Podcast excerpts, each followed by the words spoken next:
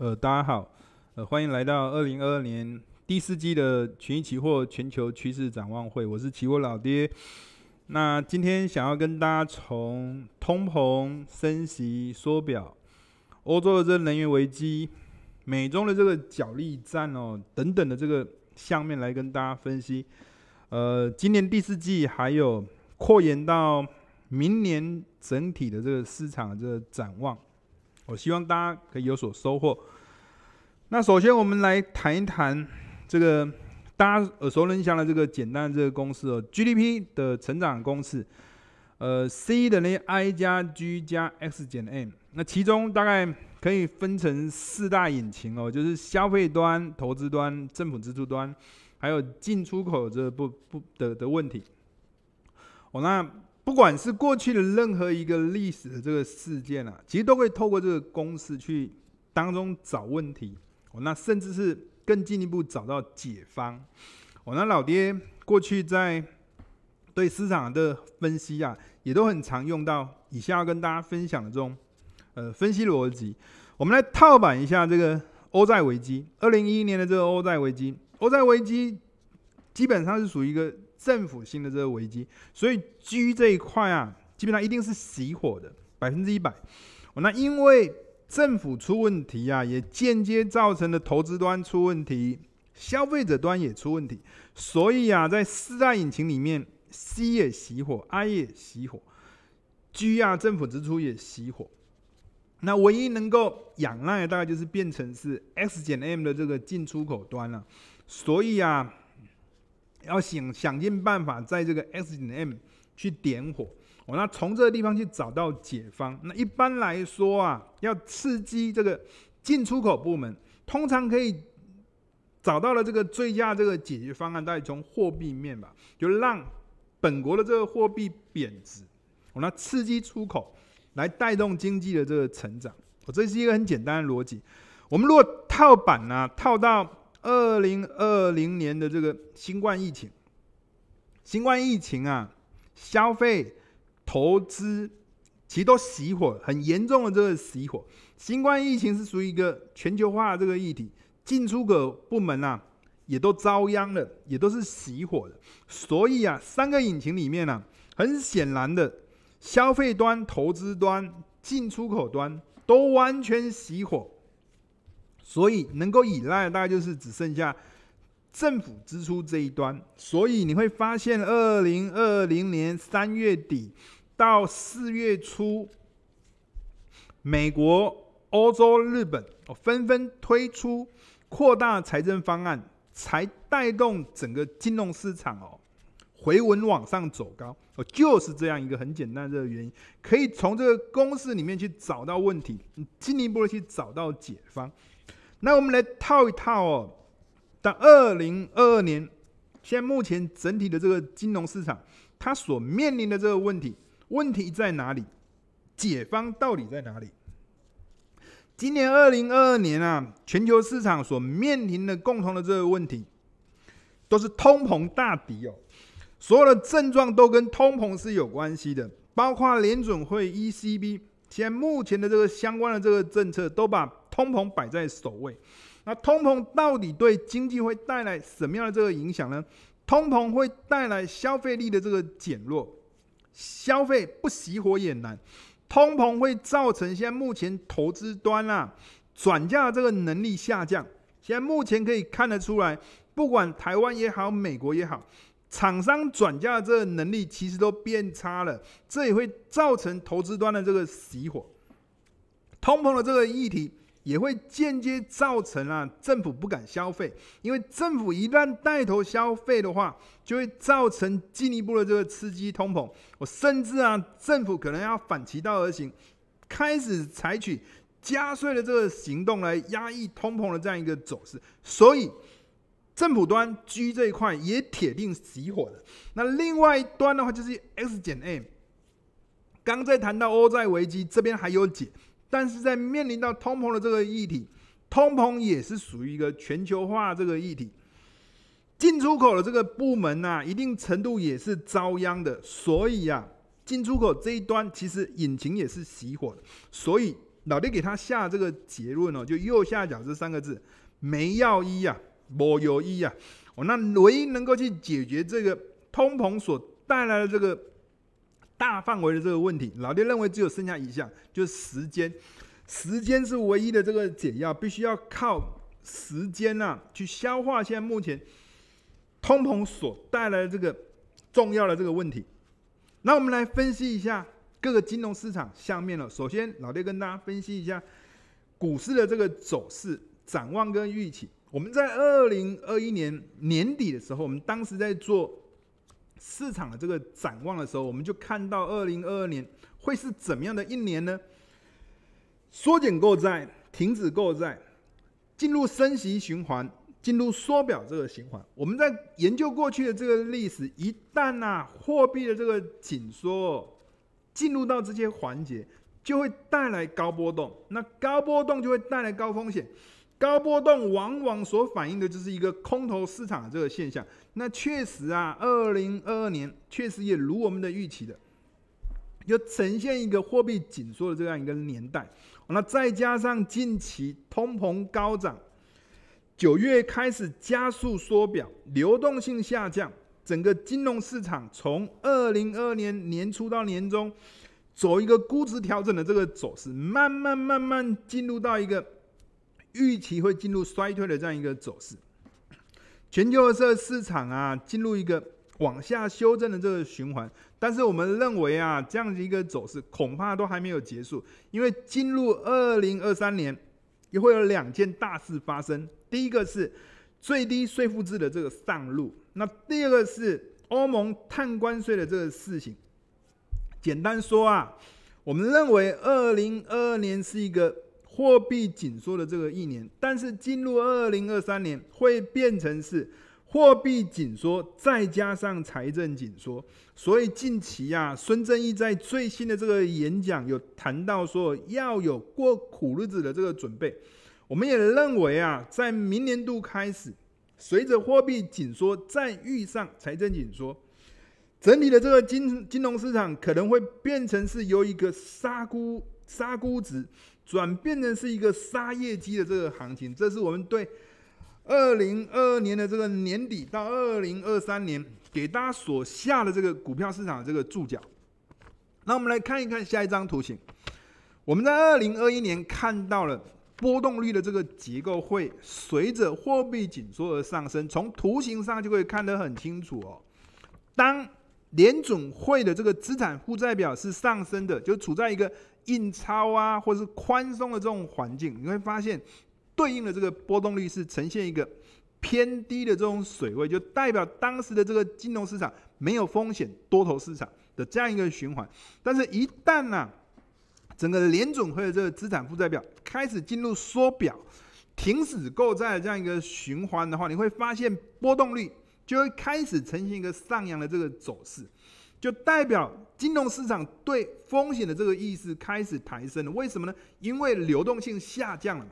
我们当时在二零二一年底就看到了这样一个走势的这个循环。那确实哦，在二零二二年就开始因为货币的这个紧缩，不管是价格也好，是量的这个紧缩，都带来整个金融市场流动性的这个下降。我们从这一张图形就会看得出来啊，二零二一年。整个财政部 TGA 的这个账户啊，因为要符合规范的这个影响，大幅度的这个减少。那资金流向哪边呢？流向 overnight overnight RRP，就是一些啊这个美联储这个短期负债的这个这个流向这一块了。那我们可以看得出来啊，这个资金的这个流动都是在美联储的这个负债项做一些转移。在当时的这个环境，你会发现呐、另外一条线是美联储的存款机构的这个准备金还在维持一个上扬的这个走势，直到二零二二年的这个年初，这个美联储存款准备金才开始出现下降性的这个循环，就代表当时整个金融市场这个流动性开始正式下降，股市的这个走势也是呈现一个同步往下。回跌的这个修正的这个走势，到目前为止，我们认为啊，这样子的一个紧缩的这个环境，其实还是没有结束的。哦，那那对股市的这个影响，时间上应该还是有持续性的。我们如果从资产负债表的这个资产端的这个结构来看，也可以看得出相同的这个循环。在二零二二年这年初，也可以看得出来，联准会持有美国国债一到五年期的，就开始逐步呈现一个往下回降的这个走势。联准会开始先卖短债，或者是说短债比较快到期嘛，到期的时候就不续约，那不会去做一些卖进买远的这样一个动作，那就形成了一个自动缩表的这样一个循环。那从这个地方就会看得出来，美联储的这个资产开始呈现一个下降的这个走势，流动性当然也会呈现一个同步回跌的这样一个情况。我们再来看一看下一张图，这在很多的场合，老爹都跟大家谈过这一张图。耶伦曾经讲过，缩表希望像是擦油漆一样自然的这个风干，意思就是说缩表是可预期的。这一次二零二二年的这个缩表这个行动，老爹认为短的话两年半，长的话恐怕也要拖过三年呐、啊。但是啊，如果以现目前的缩表这个速度哦，基本上啊，可能缩到两年半到三年的这个时间哦，可能会从八兆多回缩到五兆多左右的这个水准。那至少在这一段时间就处在一个。流动性减少的这样一个循环，我们过去也曾经举例，在二零一八年到二零一九年这一段的这个循环，也是处在一个缩表这个循环。缩表某种程度就代表钱变少，钱变少，价值就提升。对美元来说，就是一个正面的这个利多，这也是我们长期看好美元的一个最重要这个主因。过去我们在很多的这个场合都在推有关。美元滚雪球的这样一个活动，做多美元，长期滚雪球，巴菲特滚雪球的这样一个逻辑，我们认为啊，在这个油漆风干之前啊，美元长期走多的这样一个环境是不会改变的。那如果从一些主要的这个市场资金的这个流动性来解释，为什么美元在缩表的这个环境底下会涨？哦，从这一张图形，大家恐怕就可以看得更加这个清楚，在 QE。大量印钞的这个环境，直升机撒钱，资金的这个流向会转进金融机构，金融机构手头上持有大量的这个钞票啊，可能就会转向去购买，比如说 Apple 的这个公司债、亚马逊的这个公司债、NVIDIA 的这个公司债，资金就流向公司体系，公司体系要花钱，员工薪水，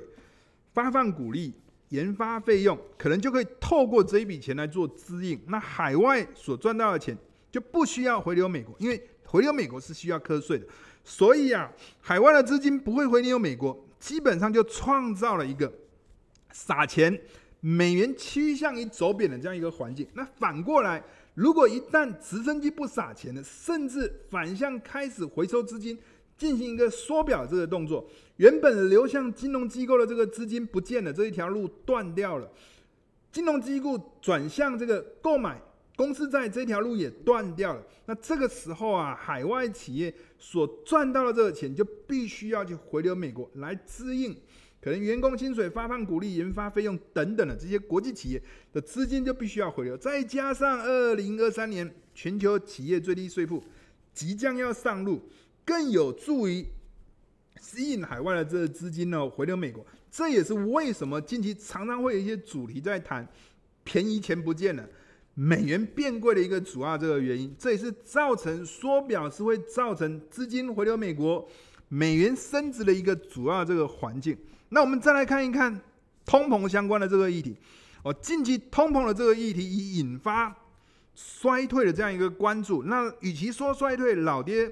比较倾向是，现在目前通膨是造成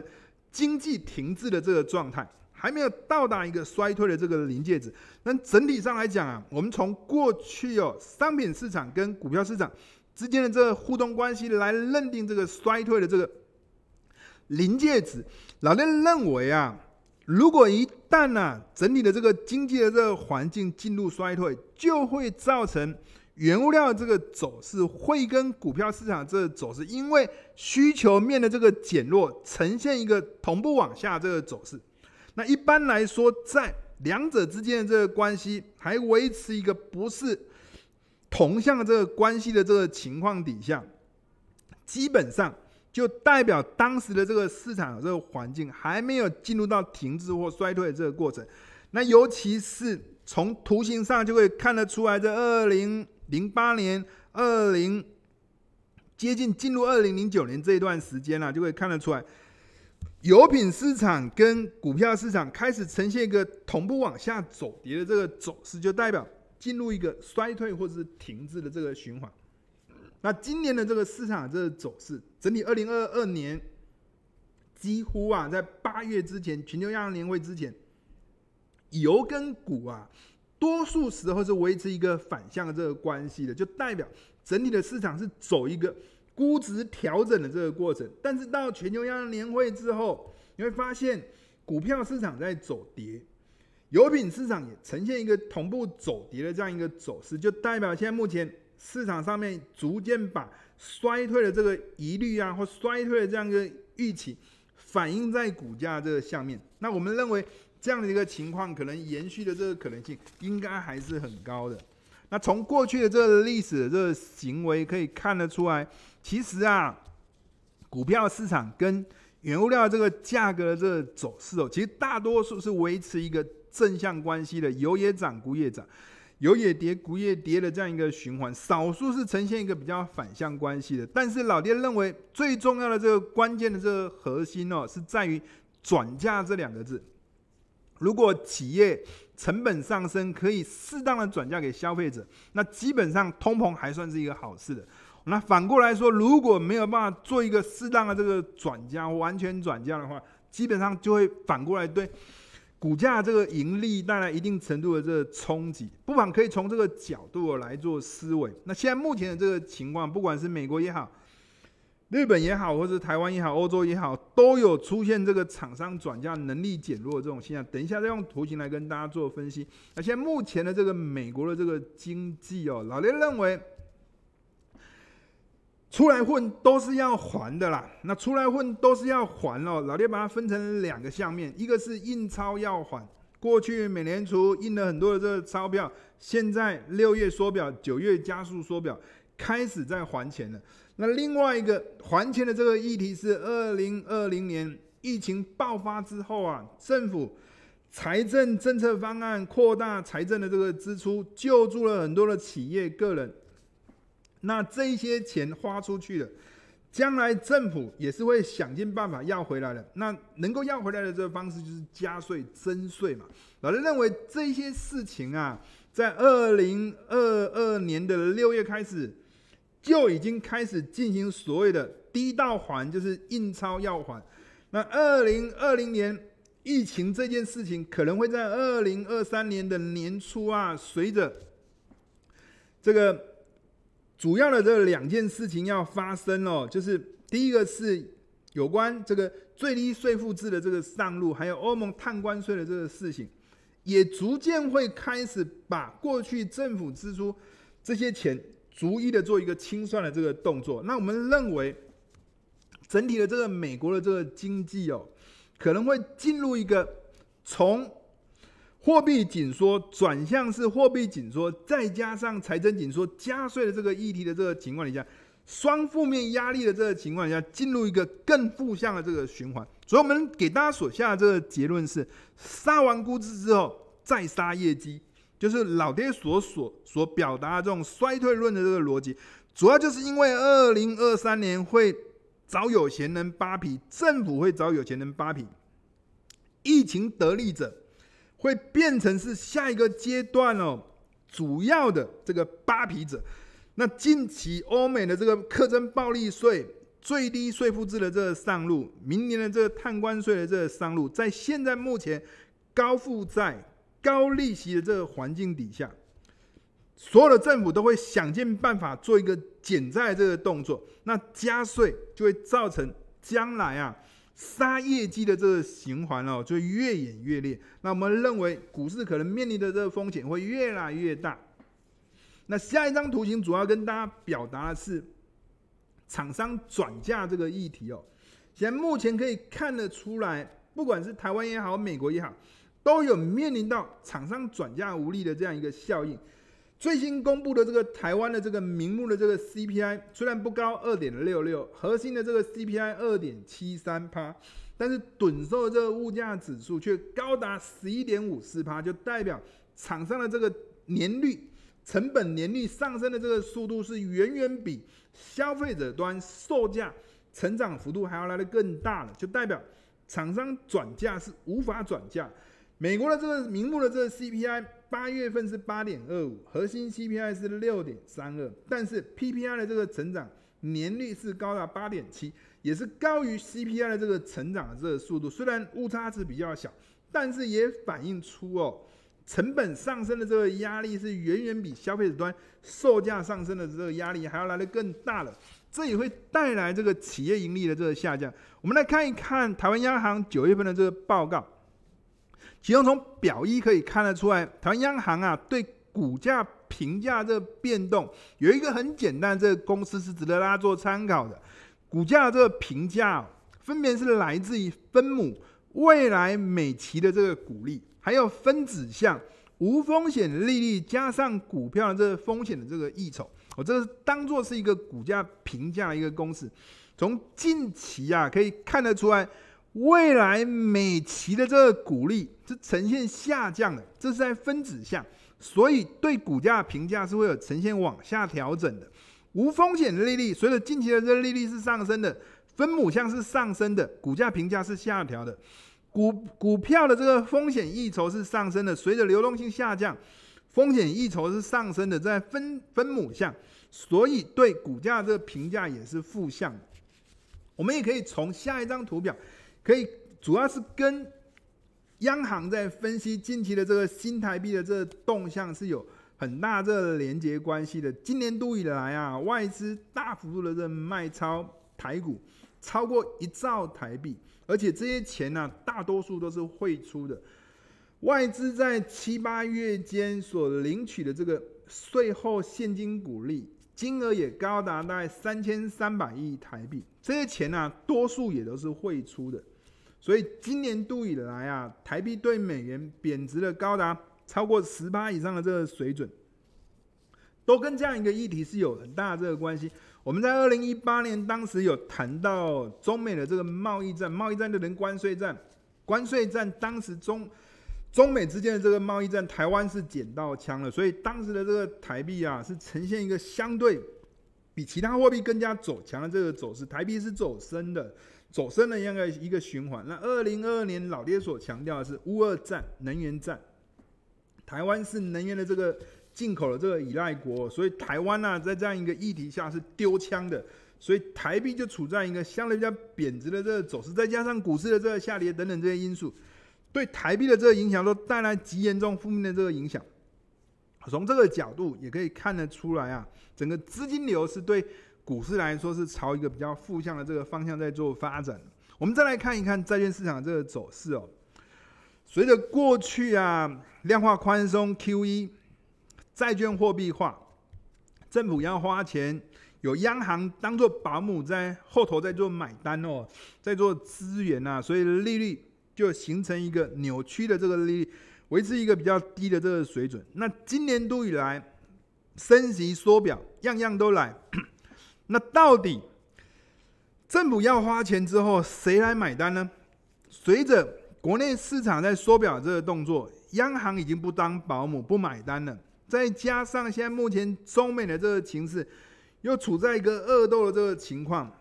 中国也不买单，中国也在减持美债，这是造成了二零二二年整个金融市场、债券市场。利率加速上扬，债券价格加速下跌的主要的这个背景，那当然也跟整个美国啊，这个或是全球啊，进入一个通膨高涨的这个时代是有很大这个连接的这个关系。不过老爹认为啊，债券市场在未来啊会出现几个比较重要的这个变化。第一个是集中选举，美国在十一月八号的这个集中选举，老爹的逻辑是这样子：花钱的事在选钱。收钱的是在选后，所以啊，在其中选举之前呢、啊，花钱的事都会尽量在选举之前营造这个选举的这个造势的这个气氛。那花钱啊，政府花钱就会带动利率的这个走升。那这对债券市场某种程度还是负面在做解读。那收钱就是税收的这个增加啊，等等的，那就会造成啊。整个财务的这个趋向于比较平衡的这个状态，那对利率就不会再刺激走升的这样一个结构，也不会进一步的刺激通膨，所以我们会认为其中选举是一个很大的这个临界值，可能会对债券市场这个走势带来关键性的这个变化。那另外一个最重要的事情是，二零二三年两件事情发生，第一个是全球税负制的这个上路，第二个是欧盟摊关税的这个事情，这都是跟财政平衡多少是有有有很大的这个连接关系的，这也会带来债券市场从过去的这个空头性的这个走势，转向是一个比较平衡性的这个走势的这个可能性就越趋越高的。那当然了，在二零二二年的整年度哦，我们可以发现啊，整个利率的这个估值哦，逐步的在往上调哦。近期九月份公布八月的这个 CPI 这个数据超预期。造成整个利率的这个估值往上调，九月的这个 FOMC 的这个会议，通膨摆第一，牺牲就业，牺牲经济，又把利率进一步的这个往上抬升。现在目前啊，整个利率在明年度的这个峰值已经来到四点五趴到四点七五趴的这样一个水准。当然了，利率这个往上抬升，哦，对债券市场就带来一定性的这个压力。不过，如前面所谈到的。这个在期中选举之后，以及二零二三年最低税负制上路之后，这些情境或许会有比较大这个转变的这个可能性。哦，那我们来看一看黄金市场的这个走势哦。黄金呢、啊，基本上跟钱多钱少也有一定程度的这个连接的这个关系。我在美联储二零二零年。因为疫情而扩大宽松、加速印钞的这种环境底下，黄金有一段比较好的这个上涨这个走势哦。不过，随着今年的六月的这个缩表，九月的这个加速缩表，钱变少了，黄金相对上来讲的话，流动性变少，也会趋向于是往下回跌的这个走势，尤其是在。这样的一个环境底下，美元走升哦，也进一步对黄金的这个走势带来一定性的这个压力哦。那我们来看一看美国这个资产负债负债表的这个结构。我们认为这一次疫情爆发之后，美联储大量印钞，整个美联储的这个资产负债表来到八兆多。那从今年的这个六月开始进行缩表，短的时间大概是两年半，长的时间大概是。三年左右的这一段时间，我们预估啊，整个美联储的这个资产负债表可能回到五兆的这个水准。五兆的这个水准，其实还是远远高于疫情前的这个资产负债表的这个水准。所以我们认为，尽管是美联储的这个进行缩表，或者甚至加速缩表，但是回跌的这个水位哦，基本上还是高于。疫情前所发生的这个水准，所以意思就是说啊，黄金尽管是价格有修正的这个压力，但是应该还不至于会跌到疫情前的这个起涨点的这个水位之下的。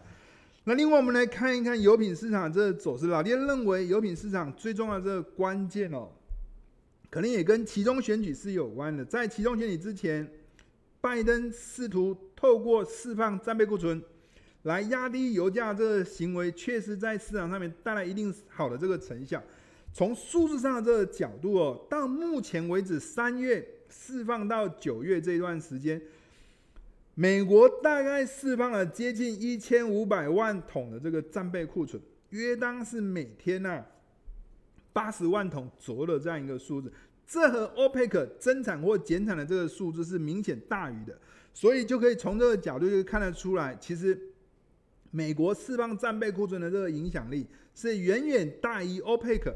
在近期所做的这个增产或减产这个行动。那尤其是川普近期也谈到了，拜登啊套空了战略石油库存，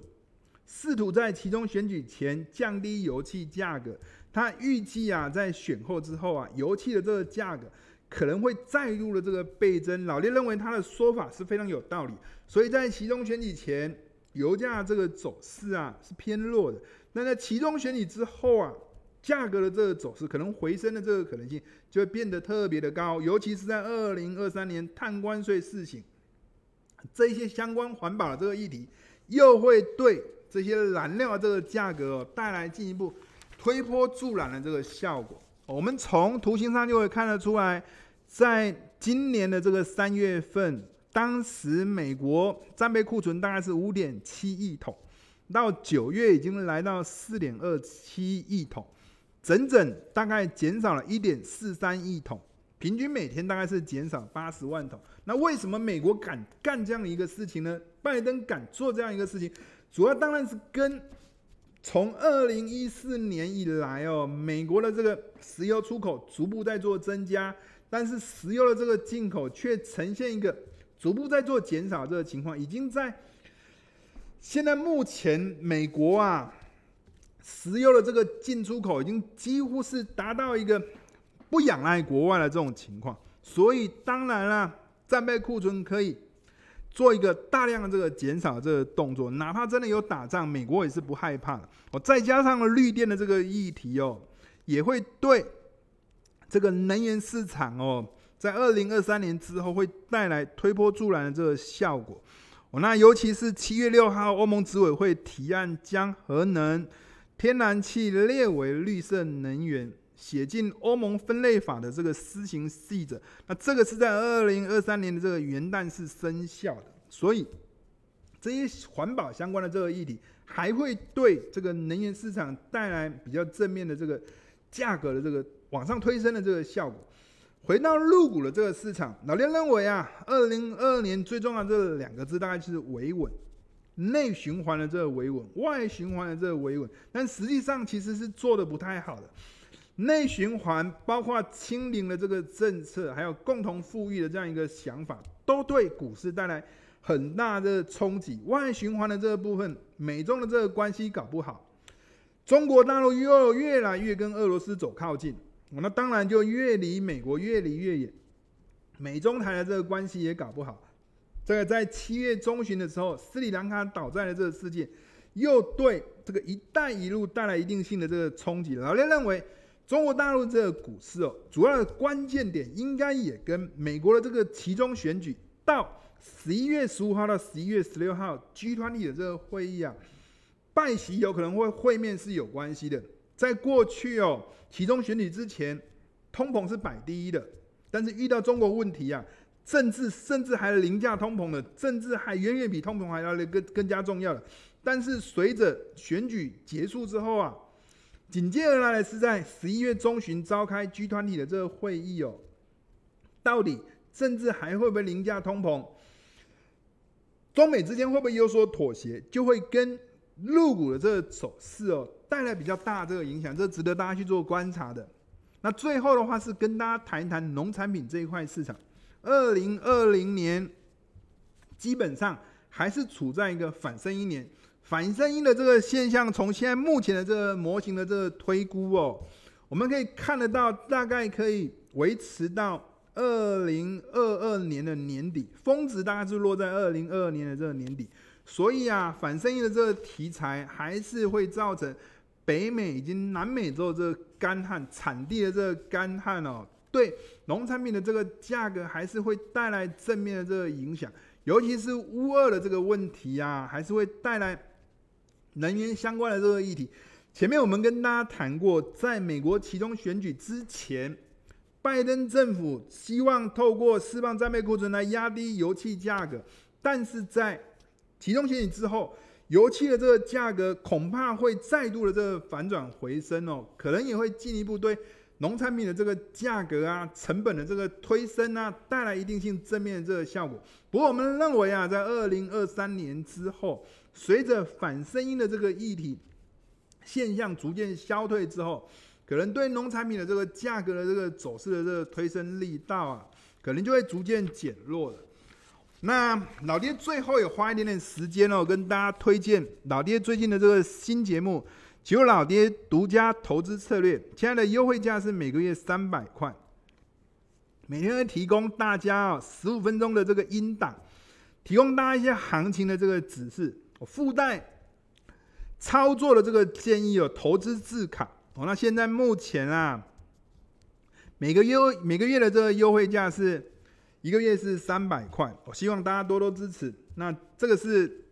今天裘老爹跟大家所做的第四季以及二零二三年全球市场总体的这个分析，我们下次见，拜拜。